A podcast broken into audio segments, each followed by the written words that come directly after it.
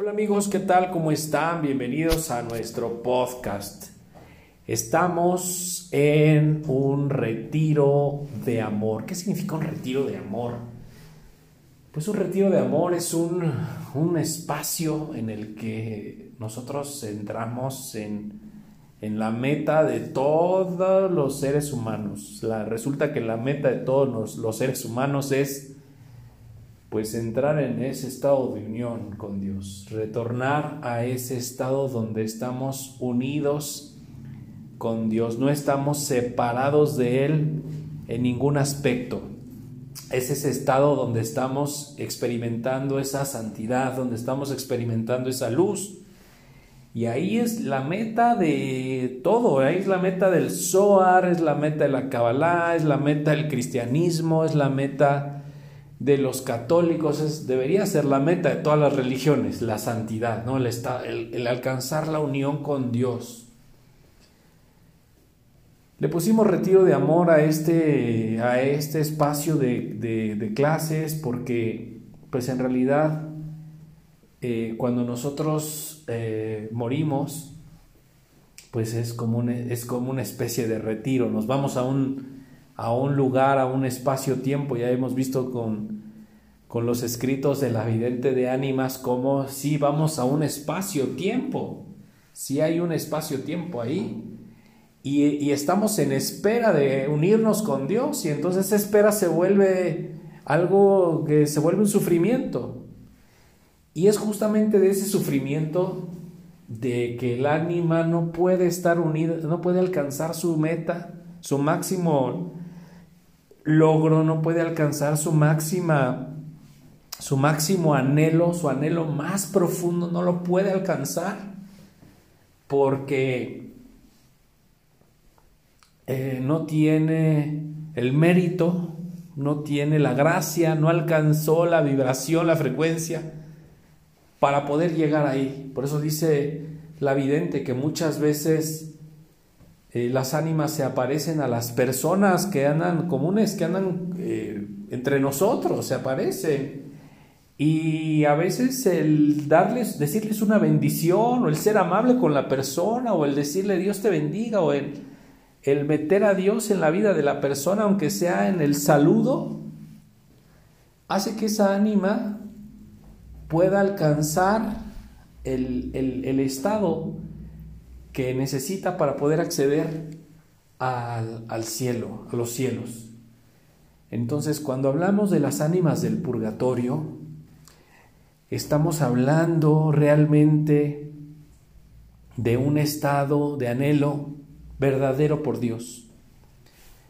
Se pudiese decir que cuando las personas en la tierra verdaderamente deseamos estar con el Creador, cuando las personas verdaderamente estamos en ese anhelo profundo por estar conectados al Creador, también estamos experimentando e-, ese purgatorio de que quisiera salir del cuerpo y volar, ¿no? Y no puedo hacerlo, no, no puedo, no puedo, es algo que quisiera hacer que mi cuerpo físico volara y se acercara más a Dios, como, como aquellos santos y místicos que pues levitaron, ¿no?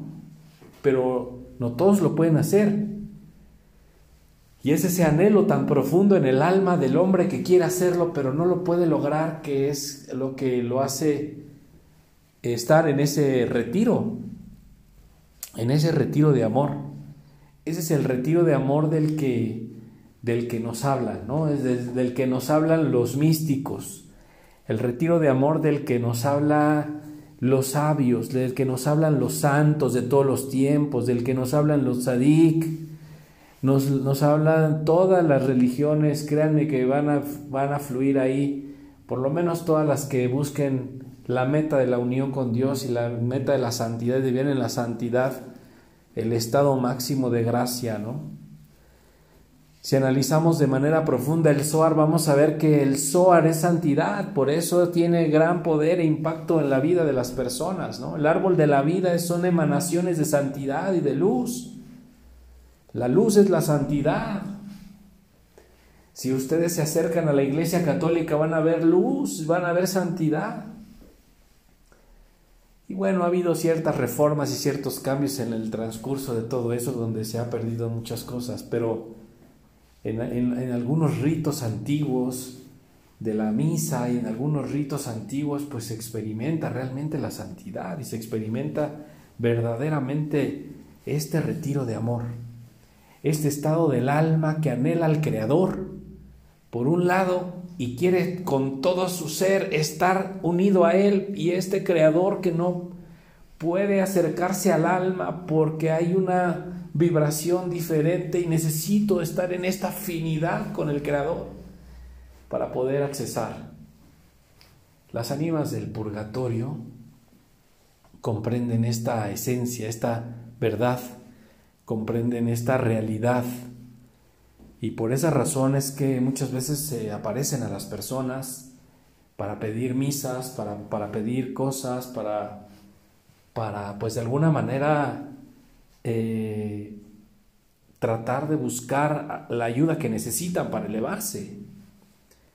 Recuerdo en alguna ocasión que en, un mes, me parece, tal vez ha de haber sido abril, mayo, estaba estudiando el libro del Zohar en la sala de mi casa y pues en ese momento vivía en una casa pues en el bosque y, y estaba estudiando el Zohar, lo estaba escaneando, estaba eh, leyendo, hablando con Dios y eh, no, teniendo momentos de revelación, de, de esas veces que se te cierran los ojos y entras en un estado de, de éxtasis y, y Dios te habla y luego vuelves nuevamente a abrir los ojos y vuelves a conectar con el libro y sientes como tu alma se unifica al libro.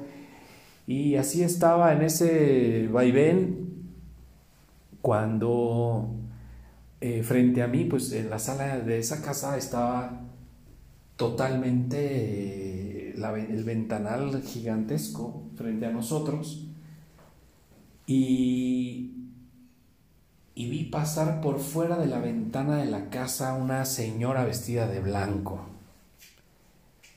en medio del bosque, en medio de la nada, sin vecinos, y de repente veo pasar una mujer de blanco frente a mí. En el momento en el que la vi pasar sentí escalofrío, se me puso la piel chinita, eh, sentí mucho miedo y, me, y de, cerré el soar y lo aventé por ahí en, la, el sillón de la sala.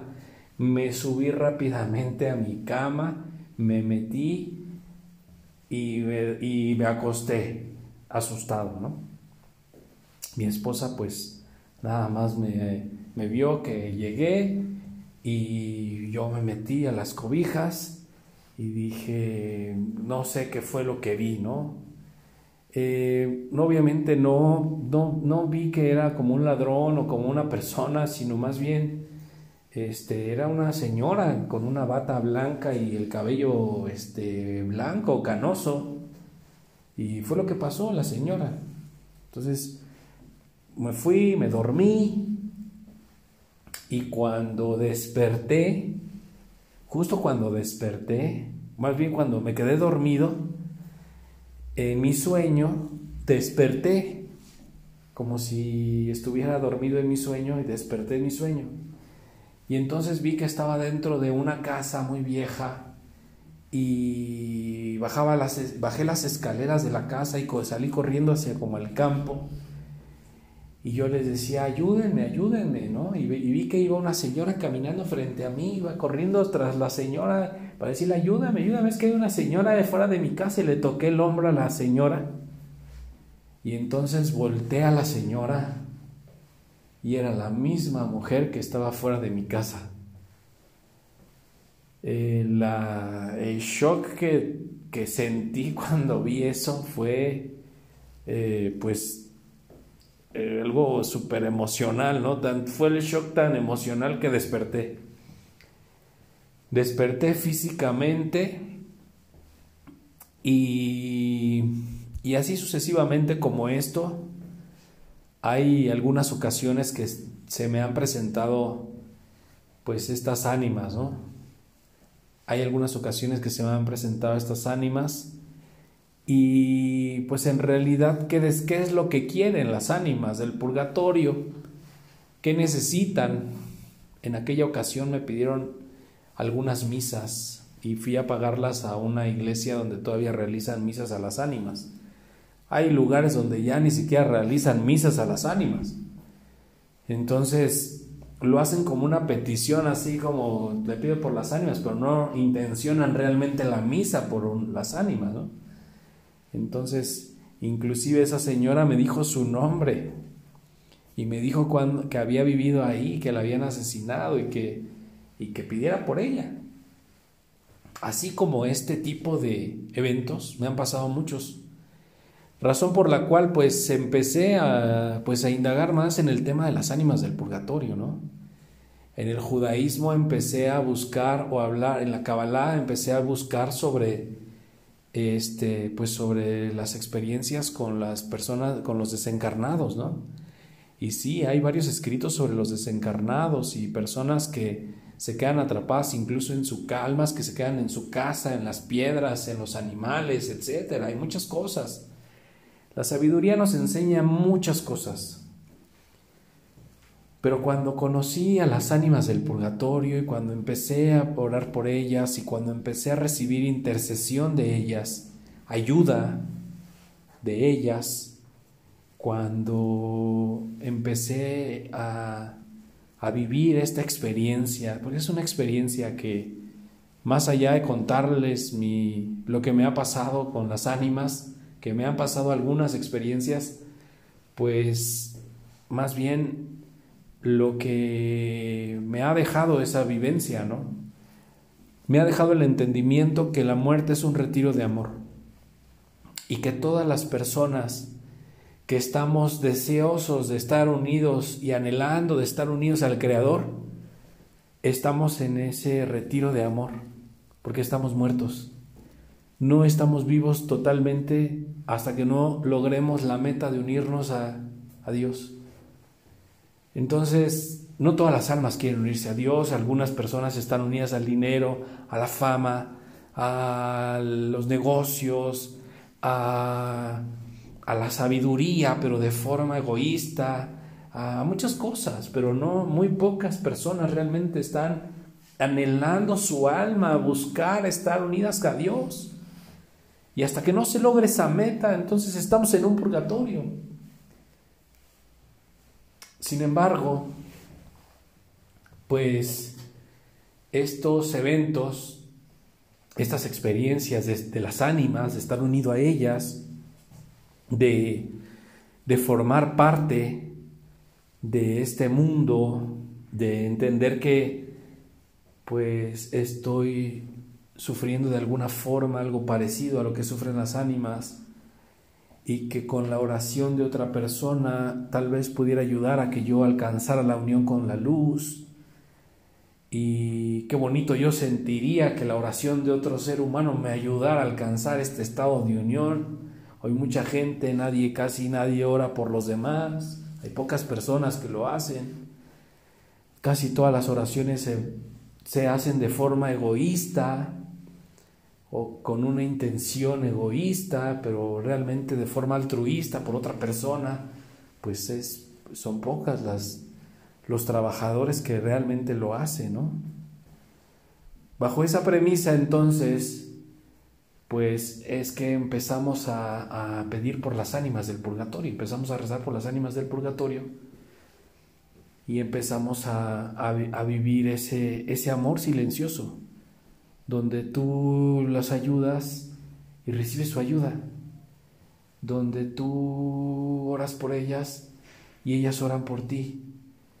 Pero como dice, es un retiro de amor, es un, es un silencio, es un estar en, en paz, es un estar en un estado de gracia, es un hacerme semejante a la luz es un ser eh, congruente con Dios es ser más amoroso, me hace más humilde, me da ciertos atributos. En ese proceso la luz te va dando ciertos atributos que cuando estás en ese retiro de amor simplemente empiezas a transformarte de un pedazo de carbón en un diamante hermoso. Eso es las ánimas del purgatorio. Y, y la sabiduría de la Kabbalah, que es la pasión que me ha llevado a investigar, a profundizar, a experimentar y que también podría contarte muchas anécdotas, muchas cosas maravillosas, pues no se contrapone, no se contradice, es exactamente, inclusive te ayuda a entender realmente qué es el purgatorio. Te ayuda a investigar y profundizar qué es el purgatorio y cómo todo eso pues está en, el, pues, en la Torá, ¿no? en los escritos de la Torá, en la, en, la, en la parte oral de la Torá. Entonces, es importante, interesante ver que existe la posibilidad de que podamos influir en el destino de otro ser. Es maravilloso pensar que eh, un momento de meditación, de oración, inclusive un día de ayuno o algunas de las cosas que a veces se hacen para poder liberar ánimas, pues pueden servir para realmente profundizar en el, en el destino de otro ser. Así de profunda es el poder que Dios nos ha dado de influir de manera positiva y de o de simplemente permanecer sin influir en el destino de nadie. A veces las personas buscamos es que quisiera, no sé, ayudar a las personas, ¿no? Quisiera darles luz a la gente, sanar a la gente. Y hoy ni siquiera la gente quiere ser sanada, hoy cada persona anda en su propia búsqueda, algunas sí, algunos no. ¿Qué pasaría si hubiera un mercado que no está siendo atacado porque no se ve, porque no tiene un cuerpo, porque a veces toman cuerpo para ir a ver, pero no siempre, y no toda la gente las percibe, estos seres, estas ánimas del purgatorio, pues de alguna manera necesitan eh, ayuda, claman por tu ayuda, claman por tu oración, claman por tu rosario, claman porque hagas un salmo por ellas, claman porque ah, las, las intercedas por ellas, porque hagas un esfuerzo, porque hoy dejes de, no sé, de ver tu celular y, y dediques esa luz a un ánima que salga. O sea, a veces no siempre tenemos la capacidad de darnos cuenta que todos tenemos un llamado diferente y que debemos a muchas veces de aceptar el llamado que Dios nos dio.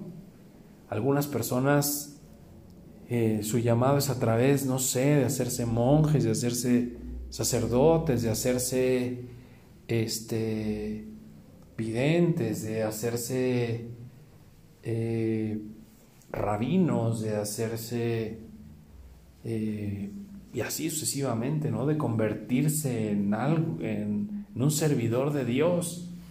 También hay un camino silencioso, un retiro de amor. Cuando Dios elige que tu camino son las ánimas del purgatorio. Y que ahí hay muchas almas que necesitan tantas oraciones que tienes en el alma. Conozco mucha gente que ora y ora y ora constantemente y tienen un deseo por Dios de forma sobrenatural, ¿eh? que no es normal, que su familia los ve y dice, qué rara es esta persona, qué rara es mi mamá, qué raro es mi hijo, qué rara es mi hija. Y esta persona que le da por, por hacer, por orar, por todo ese rollo, pues esa podría dirigir todo eso hacia el purgatorio y podría causar una verdadera revolución de amor. Por eso te invito a que asistas al próximo retiro que vamos a hacer. En ese retiro de amor, pues vamos a hacer trabajos espirituales, vamos a hacer ciertos ejercicios espirituales para que tú puedas eh, ser causa y dirigir un poquito de la luz, de la alegría, de la bendición que Dios te ha dado y dirigirla hacia los que más lo necesitan, a los que no ven, a los que donde no va a haber un gracias, donde no va a haber una estatua, donde no va a haber una fotografía que donde fui a dar algo, pero es un dar verdadero, un dar de amor, un verdad, una tzedaká verdadera. Así que pues búscame para nuestro retiro que viene. Gracias.